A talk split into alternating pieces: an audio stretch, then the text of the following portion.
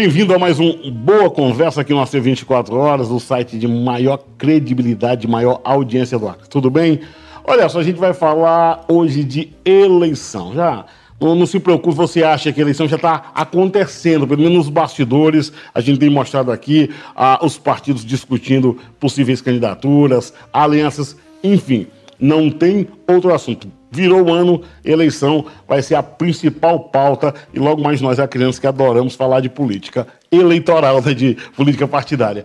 Eu estou aqui hoje com o doutor Jordani Dourado, que é juiz titular da nona zona eleitoral, que eh, pega Rio Branco, então pega a, a, mais da metade da, do eleitorado acriano e vem bater um papo com a gente. Doutor Jordani, tudo bem, tudo tranquilo? Tudo bem, obrigado pelo convite, é sempre um prazer voltar ao C24 Horas para conversar sobre esses temas aí tão importantes para a população. Eu, eu, vou logo dando na pleura, como a gente chama. Eu quero saber o seguinte: é possível, é possível ter uma eleição limpa? É possível ter uma eleição onde ah, quem tem mais dinheiro não se sobressaia com o candidato que tem menos? Hoje, não. Enquanto não mudar o sistema, enquanto não mudar essa mentalidade de querer fazer tudo através do jeitinho brasileiro, tudo à margem da lei, nós não temos hoje de ter um período eleitoral completamente isento de desonestidade e de corrupção. E eu quero deixar registrado, meu caro, uma frase que traduz essa verdade, essa dificuldade que nós enfrentamos no período eleitoral. Aquele candidato, pré-candidato, pretenso ocupante de um mandato, que já começa uma eleição fraudando a legislação eleitoral, tentando contornar a legislação, tentando dar um jeitinho nas regras, fatalmente ele vai ser desonesto no exercício do mandato. Vai dar um jeitinho também depois na, Eu na, não tenho de receber propina, não vai dúvida. dar jeitinho de receber depois algo que não é legal. Porque veja, o cidadão na pré-campanha já começa querendo burlar a lei.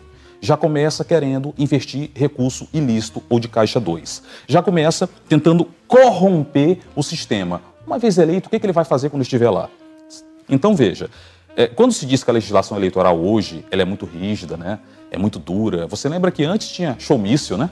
Eu tinha distribuição tava, de brinde, né? Tava, tava, lembrando que a gente tinha uma, uma, uma época que e tinha um showmício, o pessoal trazia os artistas de fora, a gente tinha distribuição de boné, camiseta, camiseta chaveiro, chaveiro, tudo isso. A famosa dentadura do interior. Dentadura. As, as pessoas, os mais antigos, costumam lembrar com uma certa saudade hum. desse tempo. E eu mesmo, quando criança, eu lembro que aqui em Rio Branco, a questão do showmício era um evento, né? Quando tinha um showmício no bairro, Era, era, era a possibilidade de, de, vir alguém, um artista é, famoso, né? É, era uma festa. Mas o problema é que isso foi levado para o lado do abuso do poder econômico.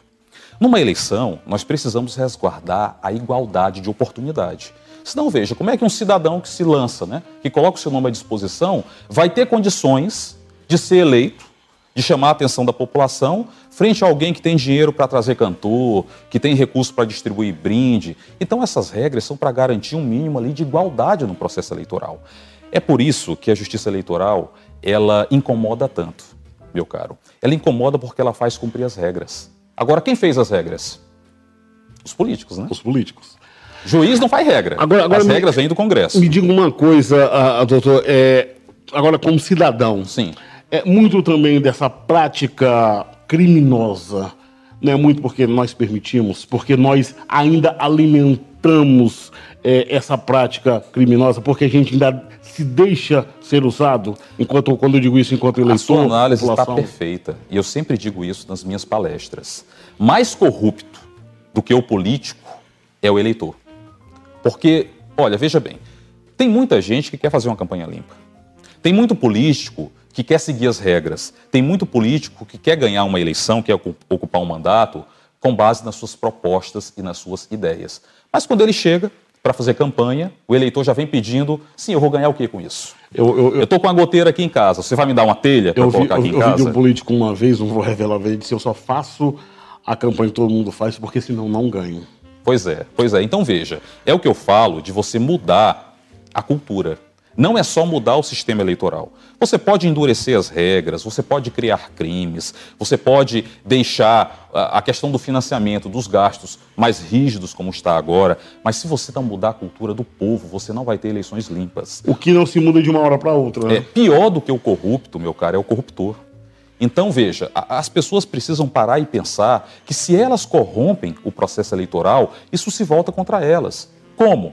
Você não vai ter medicamento em posto de saúde, você não vai ter serviços públicos de qualidade, você não vai ter viatura na rua, você não vai ter uma escola funcionando. Então, todos nós somos guardiões do processo eleitoral. E repito, você está é, corretíssimo na sua análise. É muito difícil fazer política no Brasil com essa cultura que permeia o nosso povo. Estamos batendo um papo com o doutor Jordão Dourado, juiz titular da, na nona zona eleitoral. É, a, é tanto que a justiça eleitoral tem intensificado, a gente está falando dessa mudança de cultura, tem intensificado em campanhas educativas, né? É, é, é, mais do que qualquer coisa, é tentar fazer com que as pessoas entendam que a partir do momento que você permite a corrupção, você está prejudicando não só você, mas a, a tua futura geração, inclusive, né? É, você prejudica o processo eleitoral, a democracia, a sua geração, a próxima geração, e você acaba contaminando aqueles que se iniciam na política. Que a pessoa já entra na política, muitas vezes, achando que é um jogo de vale tudo. Né? Vamos falar de campanha antecipada, por exemplo, que é um, que é um tema bem complicado. Muita gente já entra na política achando que no, no ano anterior ao processo eleitoral já pode sair promovendo o seu nome de qualquer forma, já lançando o seu nome, inclusive abusando de poder econômico. Isso é muito complicado. Há um limite muito, muito tênue, complicado. né? Veja, o, o, que diz a legislação eleitoral e o TSE sobre campanha antecipada? Diz que se caracteriza quando há um pedido expresso de voto. Mas o que é campanha? Campanha não é quando você utiliza a linguagem, a liberdade de expressão, os sinais né, comunicativos. Para divulgar. Para convencer alguém acerca de alguma coisa. Então imagina alguém que já, já antes do processo eleitoral já lança jingles ou então já sai por aí distribuindo alguma coisa. Pode não traduzir, naquele sentido estrito, a propaganda Pedido de voto, mas está dizendo assim, eu sou bom, eu sou legal, tá eu sou o cara que, é... que posso mudar a tua vida. Mas está fazendo ah. propaganda sim, está fazendo propaganda. Pode não cair naquela letra estrita da lei, mas vai cair em alguma outra coisa. Pode cair no abuso do poder econômico, no abuso do poder político. E repito, fiquem de olho nesse tipo de pessoa. Porque quem já procura, antes da eleição, já antes até do período eleitoral, dá um jeitinho para burlar a legislação eleitoral, se eleito, vai fazer bobagem.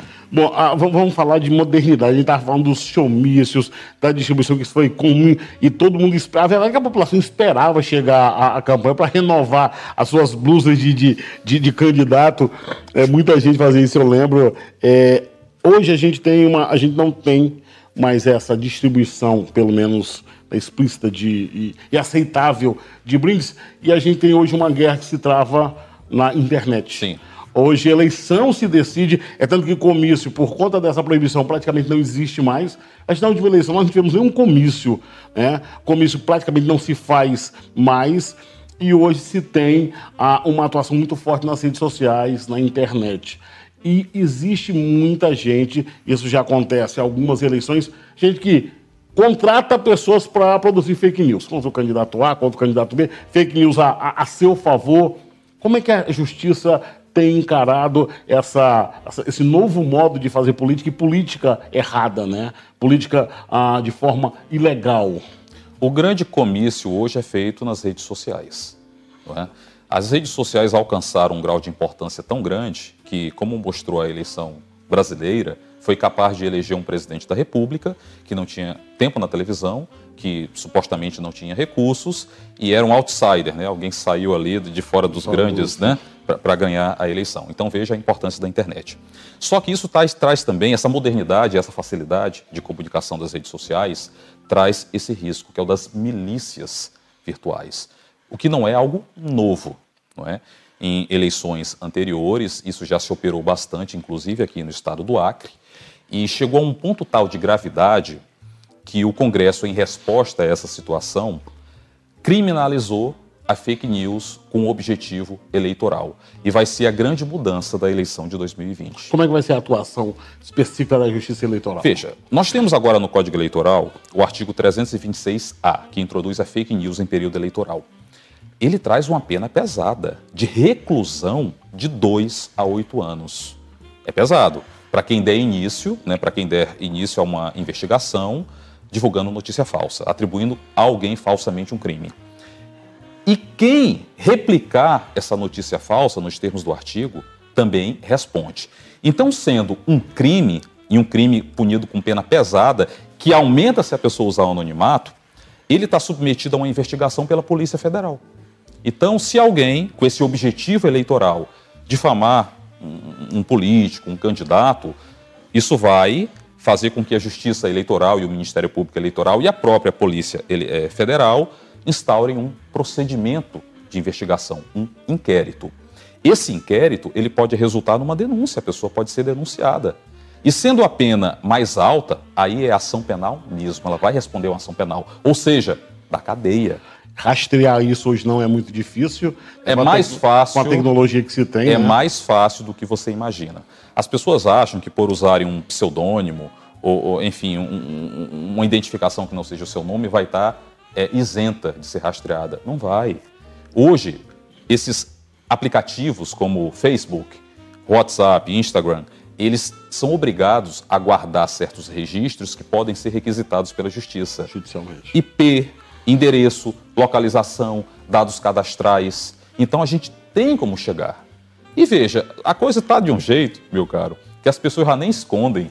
Não fazem nem muita questão de esconder o que fazem. Né? Pior que é. Chega na internet, lança mesmo ali um, uma notícia falsa, espalha uma notícia falsa achando que não vai ter consequência, é, gente, só que agora da cadeia. É, nós falamos que, que as fake news, elas, elas estão é, nesse processo eleitoral, mas está na, na, na, vida diária. As pessoas têm problema desde vacina, hoje com, com, com notícias de oportunidade de emprego que não existe. Enfim, ela, elas dominam a internet. A gente precisa sempre orientar aqui que as pessoas verifiquem de onde sai essas notícias. Agora, uma, uma outra coisa, doutor, que eu acho que é importante a gente falar, e vocês sofrem muito, né, juiz, porque o pessoal acha que a vida de vocês é uma maravilha, ganha bem, tudo bem, isso faz parte, mas que não faz nada.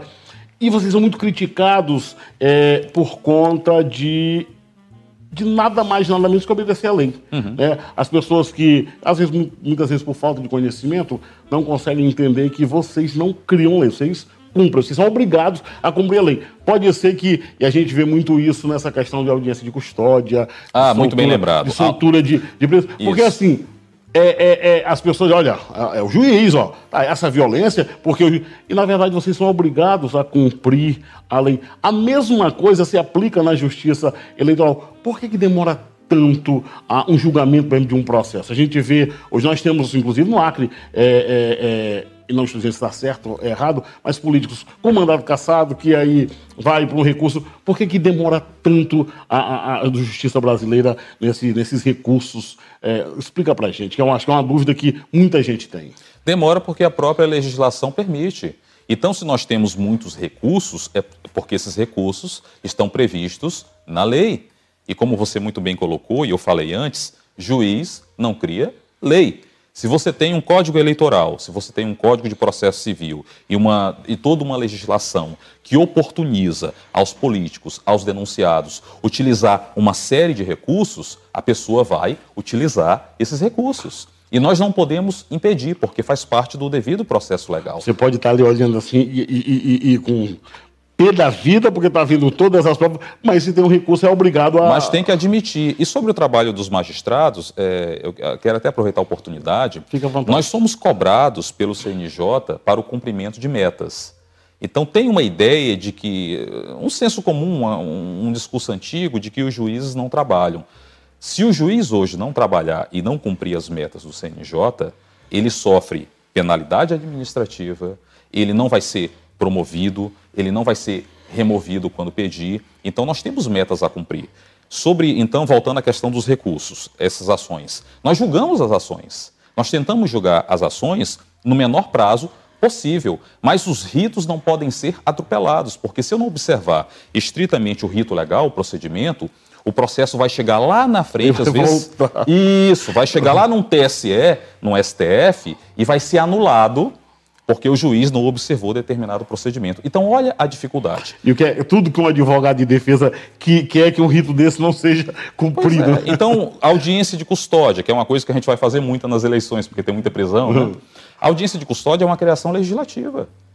Foi criado por um decreto, aliás, foi criado por um tratado, um compromisso internacional que o Brasil ratificou E uma hora alguém lembrou, olha, tem essa audiência de custódia aí que ninguém está lembrando, ninguém está observando. Então é essa a dificuldade. Tudo passa por uma reforma da legislação. É, é necessária, necessária e urgente essa reforma, na sua opinião? Urgentíssima. Veja, agora vão introduzir o juiz de garantias, né? Hum, Quer dizer, um tema para lá de para lá de complicado, para lá de polêmico. Isso envolve desde questão de estrutura até um debate aí sobre a impunidade. Mas quem criou? Foi criado no Congresso e nós temos que aplicar. Que é quem cria as leis. Então, assim, eu entendo o inconformismo da população, a frustração que muitas vezes o eleitor sente em, em, em observar que demora muito para a justiça eleitoral punir alguém. Mas são prazos, são procedimentos, não tem como nós desviarmos dessa rota. Como é que é essa parceria com TRE, com Polícia Federal? Como é que. Eu, porque a, a, a, a gente, o, o, cidadão comum pensa que no dia da eleição, um dia antes vocês se reúnem, mas começa todo um processo. É, a gente está falando de, de urnas eletrônicas, de muita gente envolvida, você tem que garantir que a, a, a eleição funcione. Então, tem a questão já da, da do acompanhamento. Ah, daqui a pouco a gente tem, quando tiver a definição de, de candidatos, a gente começa a propaganda eleitoral. Como é que já está essa preparação que a gente sabe que começa. Ah, é como carnaval, né? termina um, já começa a se preparar. Eu já ia fazer essa comparação, você lê meus pensamentos. O trabalho para uma eleição já começa no término da eleição anterior. Então, o trabalho, por exemplo, para a eleição municipal, agora em 2020, já começou lá atrás que é quando nós identificamos os problemas, nós verificamos o que deu errado naquela eleição, o que deu errado na logística, o que deu errado na convocação de mesários, e a partir desse diagnóstico, nós já começamos a trabalhar a eleição seguinte. Para 2020, nós estamos bem avançados já no trabalho. Eu já tenho uma nova logística de convocação de mesário, e posso garantir para você, eu já fui juiz eleitoral em Cruzeiro do Sul. Talvez os cruzeirenses lembram, mas eu fui um dos juízes eleitorais mais rigorosos da história de Cruzeiro do Sul. Então, da minha parte, a eleição em Rio Branco, do ponto de vista de cumprimento da lei, das regras, vai ser talvez a eleição mais rigorosa que nós teremos. Não porque os colegas anteriores não foram rigorosos, todos foram. Só que a legislação se tornou mais rigorosa. Ainda né? mais rigorosa. Ainda mais rigorosa. Então nós vamos fazer com que essa legislação seja cumprida. Ninguém pense que vai nos enganar, ninguém pense que vai conseguir disfarçar da Justiça Eleitoral as suas práticas ilícitas.